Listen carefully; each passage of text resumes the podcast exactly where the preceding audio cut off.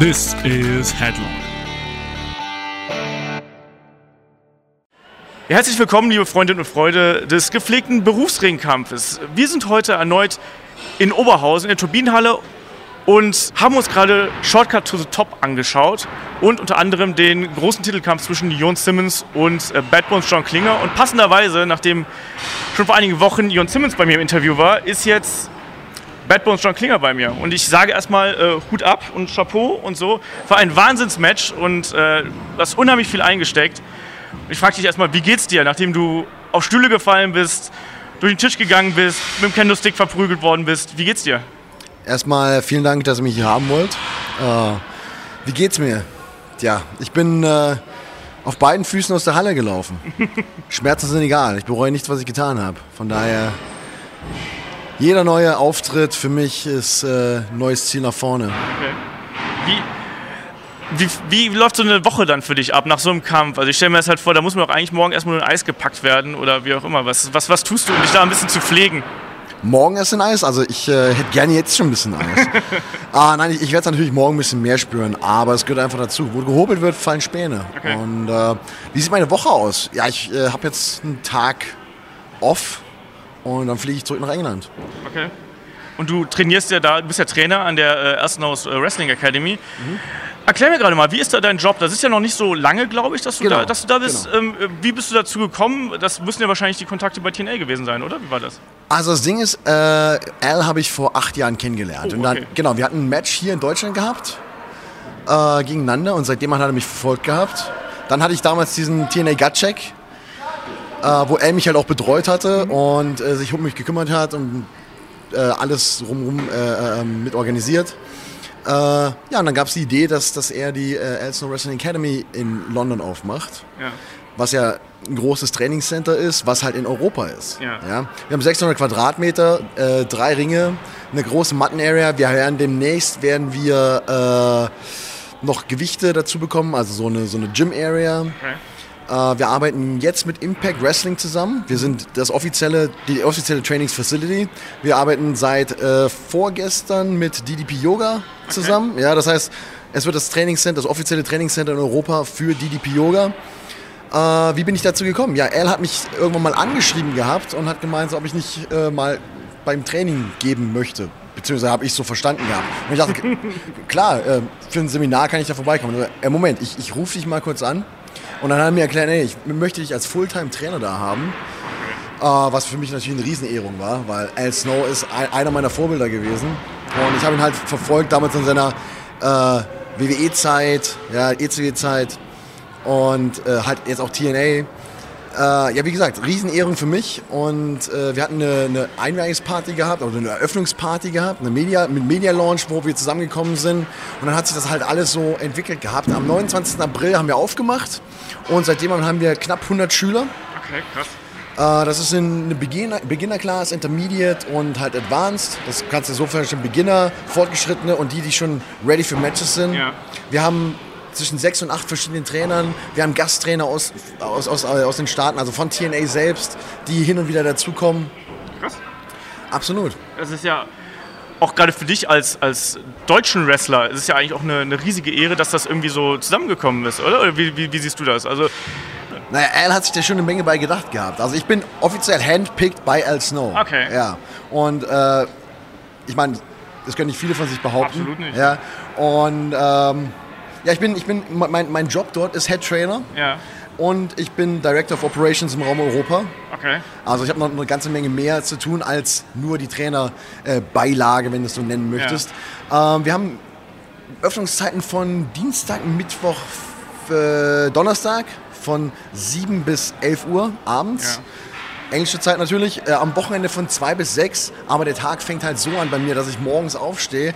Äh, ich gehe ins Gym, und fahre dann direkt in die Academy. Bin ab um 14 Uhr dann im Prinzip bin ich dort. Wir haben mittlerweile haben wir Tryouts jeden Tag, dass neue Schüler dazukommen wollen, aber wir nehmen natürlich auch nicht jeden. Ja. Ja, wir mussten circa 35 mussten wir jetzt schon abweisen, bei denen wir gesagt haben, es ist schön, dass du es machen möchtest, aber Ja. mehr als die Beginnerklasse wirst du wahrscheinlich niemals machen. Okay, ja? Du möchtest natürlich niemandem Geld aus, der, aus den Taschen ziehen, Natürlich sondern nicht, wenn jemand den Traum hat, ja, dann kann er, kann er gerne auch äh, äh, Valet werden, er kann Ringsprecher werden, er kann Manager werden. Das, dazu bilden wir auch aus. Aber halt die Ring, In-Ring-Karriere, wir sind Ja. halt ehrlich. Ja, Ja. ja. das gehört ja, glaube ich, auch mit dazu. Absolut. Ähm, wie siehst du da den Unterschied zur Wrestling Academy jetzt hier in Deutschland, die jetzt ja auch seit einem halben, dreiviertel Jahr irgendwie ja auch einen sehr professionellen Ansatz gewählt hat?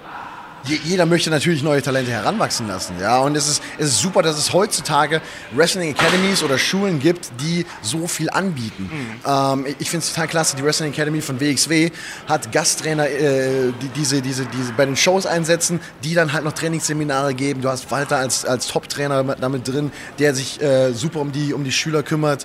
Ähm, wenn ich das zu meiner Zeit, als ich damals angefangen habe, gehabt hätte, das, das wäre einiges besser gewesen, weil Ja. Wo wir damals angefangen haben, du hast halt fünf, sechs Jahre gebraucht, um erstmal rauszufinden, wie dein Wrestling-Stil ist. Da musst du halt immer äh, mehrere Stunden irgendwie zu Training, Trainingsseminaren hinfahren. Ja? Und die Trainingsseminare waren vielleicht nur zwei Stunden, maximal drei Stunden. Ja. Und jeder hat dir halt was anderes gezeigt. Jetzt hier in der Wrestling Academy in, bei, in Essen für WXW oder die Elsenor Wrestling Academy, wir kümmern uns halt komplett um die Talente. Wir, wir, wir äh, gehen von den Basics bis halt nach oben, bis zu, bis, bis zu den vollen Matches. Äh, wir haben Trainer, die, die, die kümmern sich um, nur um das Footwork. Äh, wir haben Trainer, die, die gucken sich die Facials an, wie du dich bewegst. Kannst du da selber noch? Lernst du dadurch eigentlich auch selber noch was als 100 Performer? 100 Prozent. Also ich gehe auch immer mit den Trainern selbst noch vor den, vor den Trainingssessions in den Ring, ja, weil man lernt niemals aus. Ja. wenn, wenn du denkst, du, hast, du weißt alles, dann sollte deine Karriere vorbei sein. Als Wrestler lernst du tatsächlich niemals aus. Okay.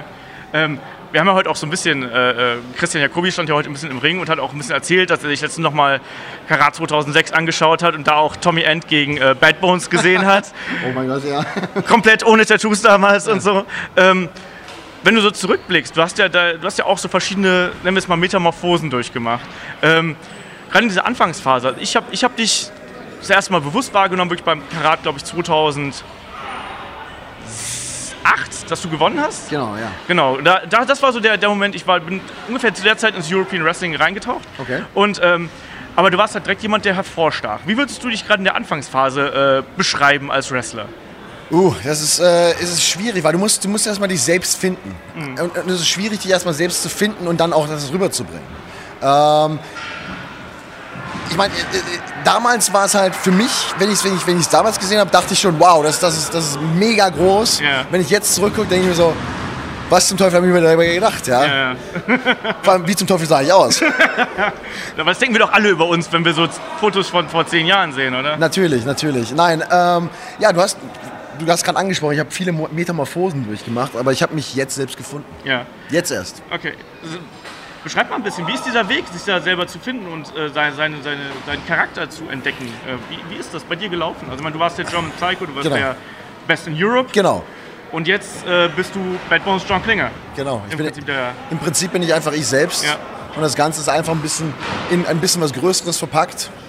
Und ich glaube, das ist das, was äh, am besten rüberkommt. Ja. Wie kommst du. Du hast ja auch jetzt häufiger auch dein Outfit gewechselt. Wie Ja. hast du jetzt zu deinem aktuellen Outfit gefunden? Ähm, ich hab, mich hat das so ein bisschen, ist jetzt nicht böse gemeint, es hat so ein bisschen was Biker-mäßiges für mich. War, Genau. das, war, das Absicht? Absolut. Okay, dann Abs- war meine Assoziation richtig. Absolut. Äh, da, äh, da, da kann, ich, kann ich jetzt. Oh, das ist, das ist eine sehr, sehr gute Story. Und zwar. de- weißt, weißt du, wie der Name Bad Bones zustande kam? Nee. Okay, dann werde ich ihn jetzt erzählen. Okay, erzähl's der, mir. der, ist, der ist sehr wichtig, also von daher. ähm, und zwar, meine Tante hat mir damals geholfen, die Namen auszusuchen. Ja? Ja. Und sie war halt äh, in, in einem Motorradclub. Ja? Und ähm, Bad Bones war der, war der letzte Name, den sie ausgesucht hatte. Und eine Woche später ist sie in einem tragischen Unfall ums Leben gekommen. Oh, okay. ja? Ja. Und in ihrem Andenken trage ich halt den Namen Bad Bones. Und assoziiere mich auch halt damit, die, diesem Bikerclub. Die Ursprünge daher. Absolut. Okay. Was für Namen waren da noch dabei? Es, Oh. Äh, ja, da gehen wir jetzt nicht drauf Chili ein. McFreeze und sowas? Chili, Chili McFreeze klingt gut. nein, das waren äh, eher, äh, nein. ähm, ja, dann, dann gehen wir mal noch so ein bisschen zurück. Wenn du jetzt daran, daran zurückdenkst, du hast ja schon mit so ziemlich jedem im Ring Mhm. gestanden irgendwie.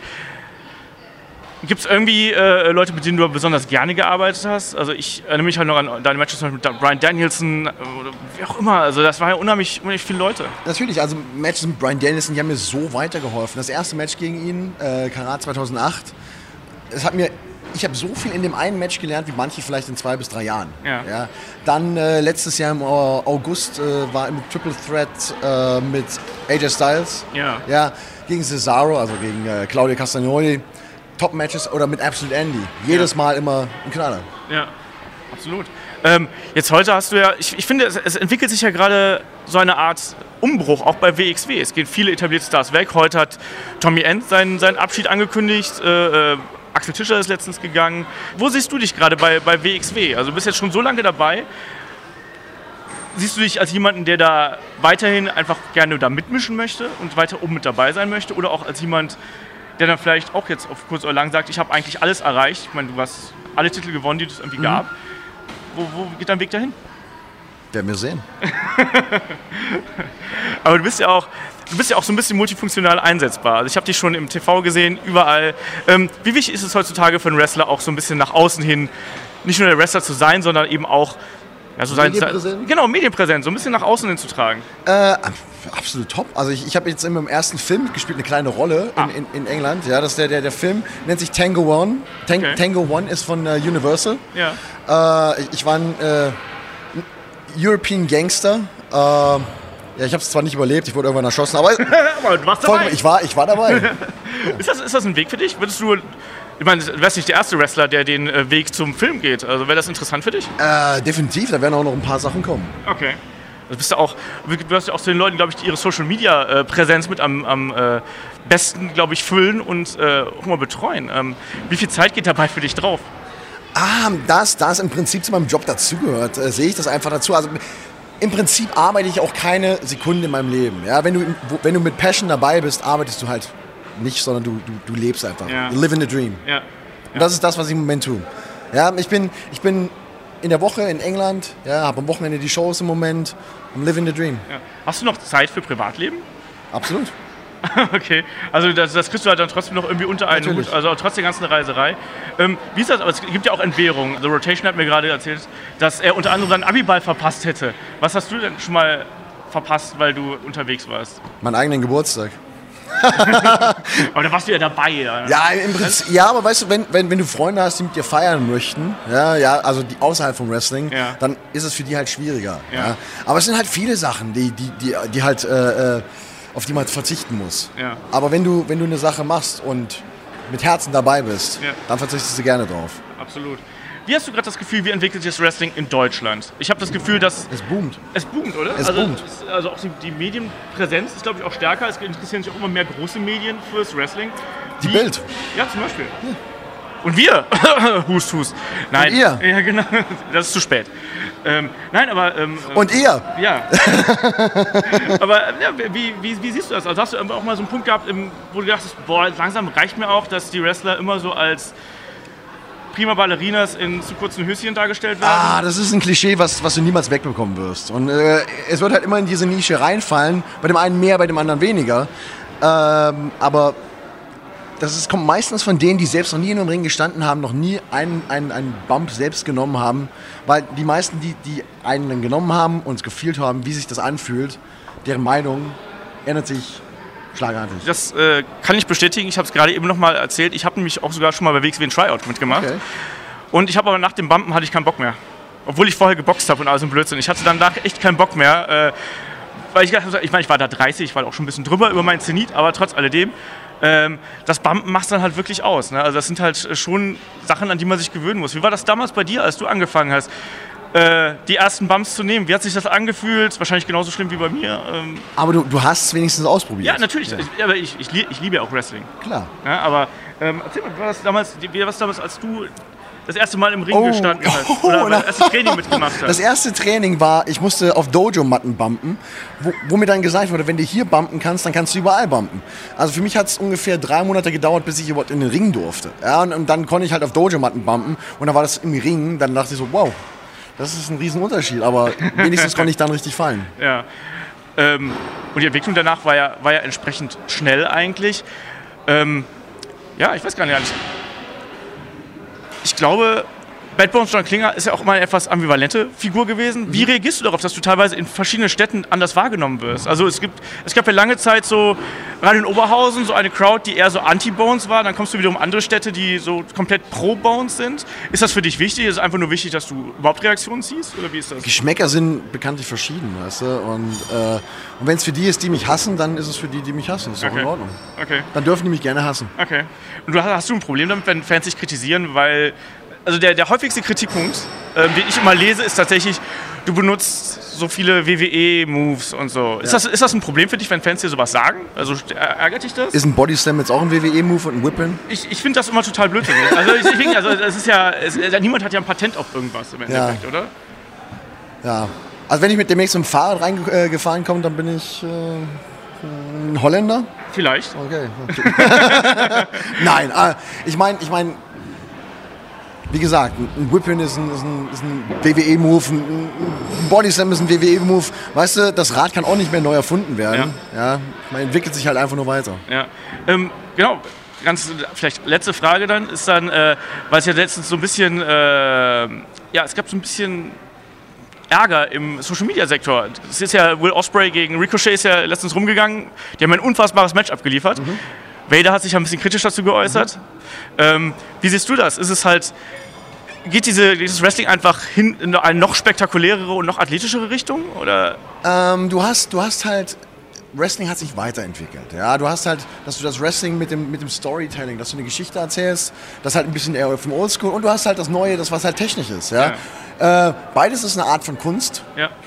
Ja, und solche Kunst muss beherrscht werden. Nicht ja. jeder kann das machen, was Osprey gegen Ricochet gemacht hat. Und zum Beispiel andere wiederum können keine, keine richtige Story erzählen ja. in einem kompletten Match. Ja, von daher, Kunst kannst du selbst nicht definieren, aber die Kunst, die dort rübergebracht wird, ist awesome. Ja, absolut. Also ich fand das Match unglaublich fantastisch. Wo siehst du dich in fünf Jahren? Siehst du dich bei Impact, wo bei sie, WWE? Wo siehst du mich in fünf Jahren? Ich weiß nicht. Ich, ich sehe ich seh dich auf jeden Fall im Wrestling, so wie ich dich bis jetzt eingeschätzt habe und so wie ich dich bis jetzt verfolgt habe, eigentlich äh, ziemlich weit oben. Also ich äh, würde dir auch gönnen, in Anführungsstrichen. Ich weiß nicht genau, wo du hin willst, aber ich würde dir im Prinzip eigentlich noch viel mehr Exposure gönnen, weil ich finde, dass du teilweise von manchen Fans einfach nicht genug Anerkennung bekommst für das, was du halt im Ring leistest. Ohne schleimen zu wollen. Bad Bones John Klinger, äh, von dem wird noch eine Menge kommen, also watch this space. Alles klar. Dann danke ich dir äh, für die Zeit, fürs Gespräch und äh, wünsche noch viel Erfolg und ein bisschen Erholung und jede Menge Eis. Sehr gern. Vielen, vielen Dank und bis zum nächsten Mal. Genau. Danke dir. Dankeschön.